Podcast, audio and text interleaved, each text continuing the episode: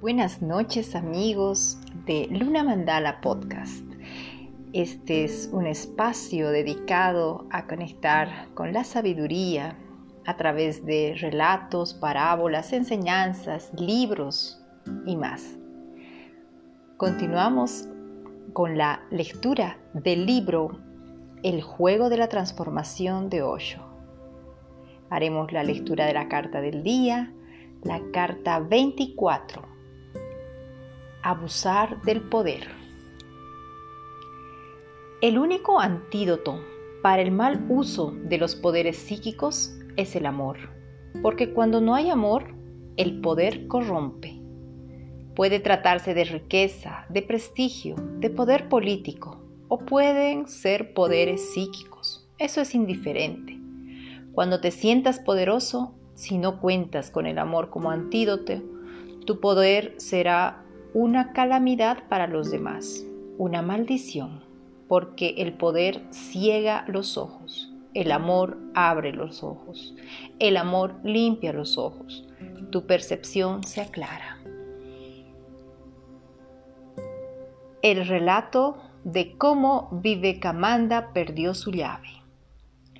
En el ashram de Ramakrishna en Dashkinevar, Calcuta, había muchos discípulos y Vivekamanda era uno de los más intelectuales. Además, había un hombre muy simple que también era discípulo, se llamaba Kalú. Era un pobre hombre. Era un hombre tan lleno de fe, tan religioso, tan emocional, que tenía cientos de estatuas de distintos dioses en su habitación. A primera hora de la mañana se bañaba en el Ganges y comenzaba la adoración de los dioses. Por supuesto, todos los dioses tenían que ser adorados igualitariamente para que no se ofendieran. Así Kalú perdía todo el día y todo el mundo se reía de él. ¿Qué haces? Con un dios es suficiente. Vivekamanda era uno de los que más se burlaba de Kalú. Le decía, simplemente eres un estúpido, te dedicas a adorar a unas piedras y estás perdiendo tu vida.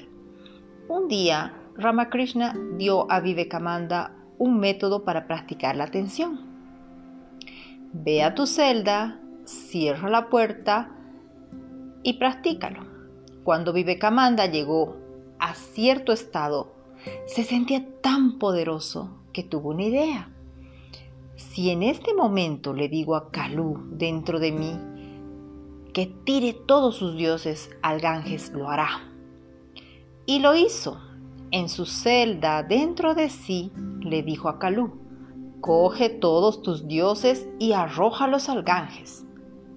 Kalú recogió todos los dioses en un gran saco y ya estaba bajando los escalones hacia el río cuando Ramakrishna corrió tras él y le dijo, ¿qué estás haciendo? De repente he oído una voz, dijo Kalú debe de haber venido de Dios, porque no había nadie más en la habitación. Y la voz me decía, Calú, recoge todos tus dioses y tíralos al Ganges. Era tan poderosa que no me cabe duda. Ven, toma los dioses y volvamos con ellos, y yo te enseñaré de dónde venía la voz, dijo Ramakrishna.